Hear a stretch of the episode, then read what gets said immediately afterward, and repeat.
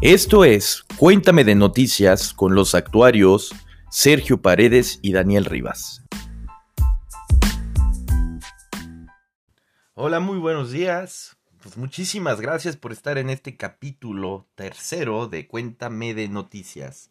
El día de hoy está con ustedes Daniel Rivas, o Rivas, ya saben que me pueden decir así. Ya saben que pues es uno y uno. Y pues oigan, la verdad es que lamentablemente por fuerzas mayores todavía no hemos podido grabar el siguiente capítulo de Cuéntame Finanzas. Ya lo tenemos preparado. Es sobre pensiones.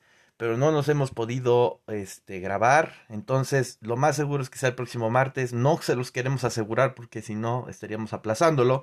Pero ya espérenlo muy pronto.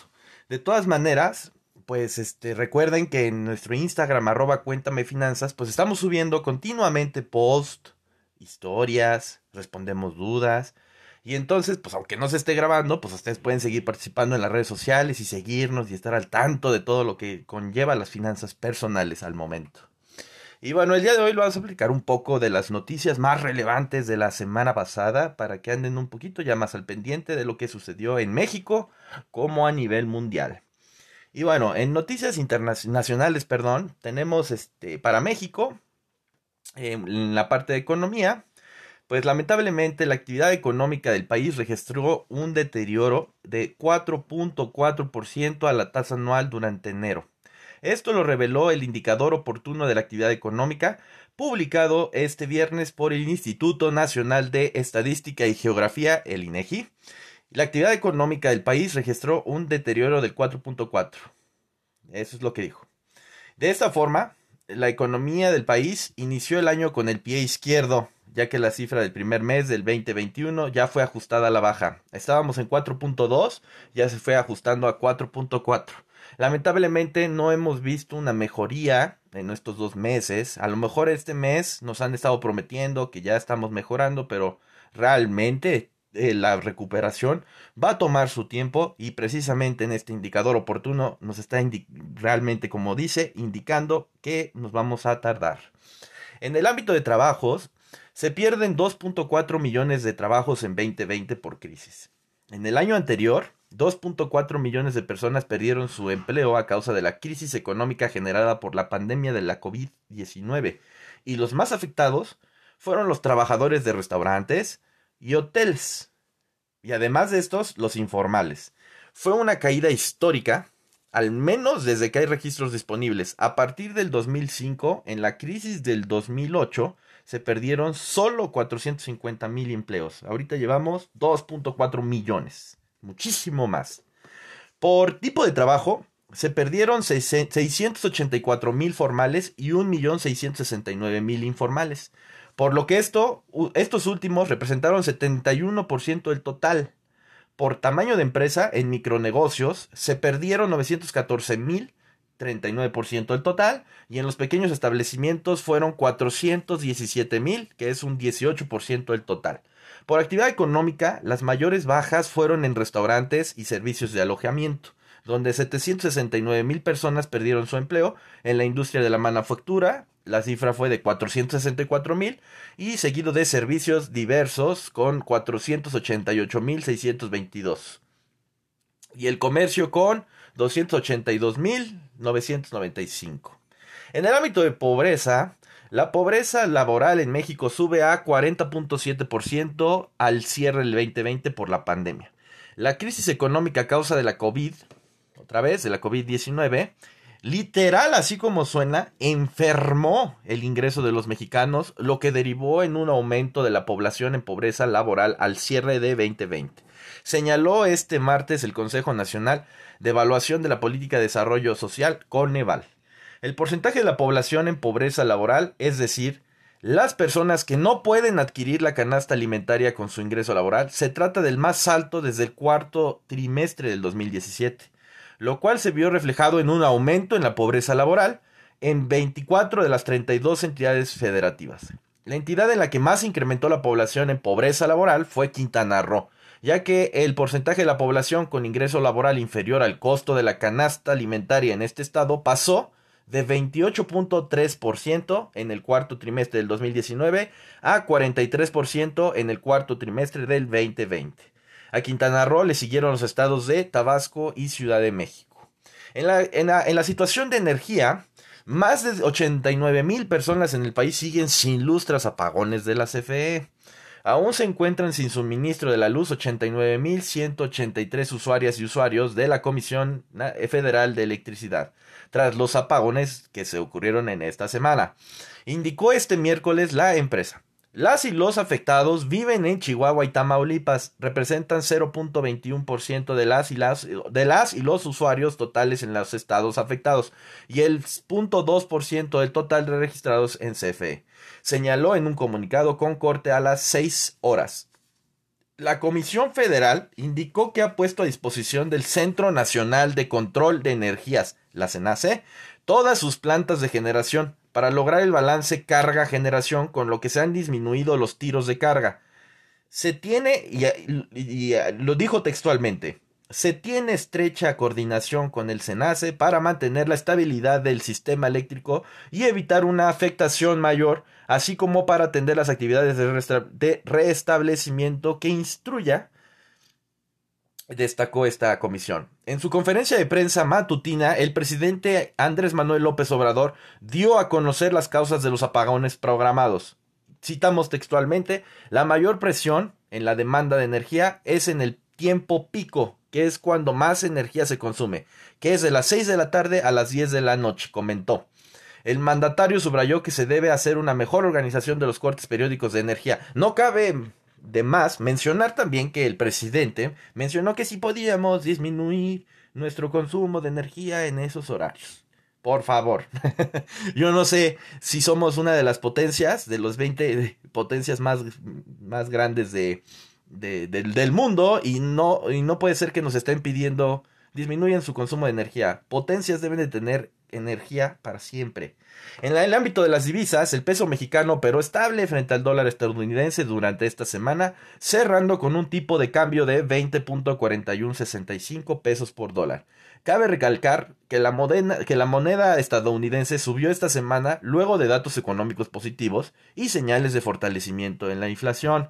La bolsa, en tanto, avanzó por arriba de la barrera de los 45 mil puntos después de que la minuta de una reunión mostró que funcionarios de la Reserva Federal seguían dispuestos a mantener una política monetaria moderada. Ahora vamos a los términos internacionales en la cuestión de energía. La crisis de energía fue, fue causada principalmente en el estado de Texas, donde más de 2.7 millones de hogares seguían sin tener electricidad y actualmente en el estado se están registrando temperaturas extremadamente bajas. De igual forma, muchas empresas se vieron afectadas y tuvieron que parar operaciones por estos fallos. La crisis fue causada principalmente a las bajas temperaturas y las tormentas de nieve que cayeron. Para los mercados, el CEO de Robinhood, Vlad Tenep, tuvo una audiencia con el gobierno estadounidense con el fin de poder explicarles y platicar sobre lo acontecido en las semanas pasadas en su aplicación. Para los que no saben, Robinhood es una aplicación que les permite a los usuarios comprar y vender acciones y opciones de diferentes empresas. Sin embargo, hace unas semanas Robinhood limitó el número de acciones que podías comprar y también vendió acciones de sus usuarios sin su consentimiento.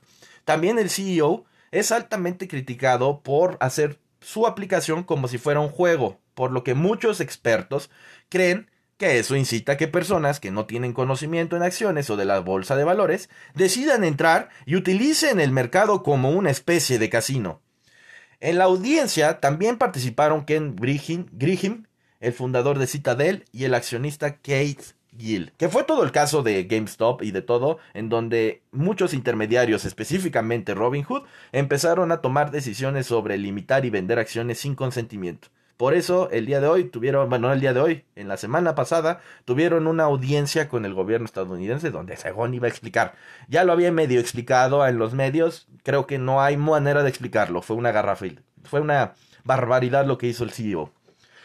En el término de Bitcoin contiza a los 50 mil dólares por cada Bitcoin, o sea, muchísimo, ¿no? El Bitcoin creo que ha crecido durante los últimos 10 años de manera casi prácticamente exponencial.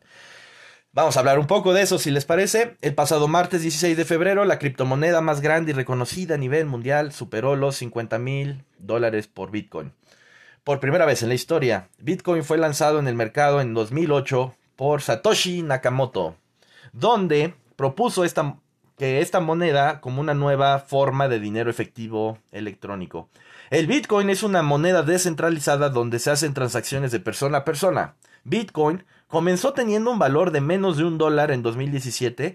Es más, me equivoqué hace decir hace 10 años. Son prácticamente 3 años.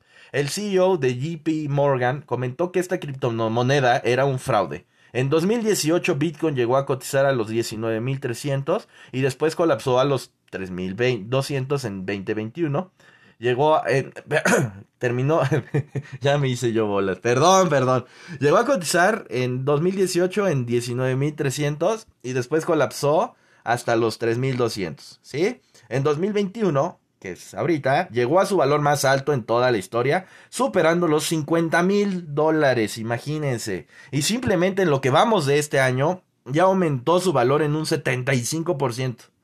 Toda la idea de Bitcoin es una idea muy innovadora y su popularidad y confianza ha ido creciendo. Pero aún tiene que resolver algunas dudas, como si que tiene que ser regulada, para qué puede ser utilizada, alguna forma más sencilla de convertir tus, tus bitcoins en tu moneda local, entre otras muchas cosas que se tienen que solucionar. Mientras tanto, los mercados de Estados Unidos cerraron a la baja. El índice SP 500 terminó la semana en los 3.906 puntos, sí, sí, sí. El Nasdaq en 13.874 y el Dow Jones en 31.494 puntos. En el ámbito de COVID, la Organización Mundial de la Salud aprobó esta semana la vacuna AstraZeneca Oxford para uso de emergencia esta es una muy buena noticia para países en vías de desarrollo, ya que los precios de esta vacuna son más bajos, por lo que te podríamos tener accesos más rápidos. En otras noticias, en, otras buenas noticias, por quinta semana consecutiva los casos de COVID a nivel mundial disminuyeron. Todavía no hay que confiarnos y hay que seguir teniendo cuidado, pero, pero ya van disminuyendo los contagios. Y hablando de vacunas, en Estados Unidos han administrado 59.1 millones de dosis, que es casi el 18% de la población, y a nivel mundial se han administrado 193 millones de dosis en 87 países diferentes. Un promedio diario de 6.47 millones de vacunas. Todavía vamos lento, México todavía está peor, no llevamos casi nada de vacunación, pero vamos avanzando y esperemos que vayamos avanzando con un buen ritmo. Un estudio conducido en Israel demostró que la vacuna de la empresa Pfizer tiene un 85% de efectividad después de las primeras dos dosis. El mismo estudio también demostró que la vacuna puede estar guardada en temperaturas de congelador normales, no en temperaturas entre los menos 20 o 80 grados Celsius, como se creía en un principio. Y bueno, ¿qué tan cerca estamos de poder regresar a la normalidad? Y pasó casi un año desde que empezamos ya la cuarentena en México y aunque hemos tenido muchos avances como las diferentes vacunas, todavía no se existe un plan claro de cuándo sea el seguro reabrir oficinas, escuelas, tiendas, restaurantes, etc. Y la verdad es que con esta nueva pandemia yo creo que podríamos empezar a considerar los nuevos modalidades de trabajo híbridas o virtuales completamente. Que creo que la, si hemos aprendido sobre esta pandemia es necesario empezar a considerar no regresar a la normalidad que teníamos, sino una nueva normalidad con nuevas modalidades. Eso debería de ser algo que se te empezaría a tomar en cuenta.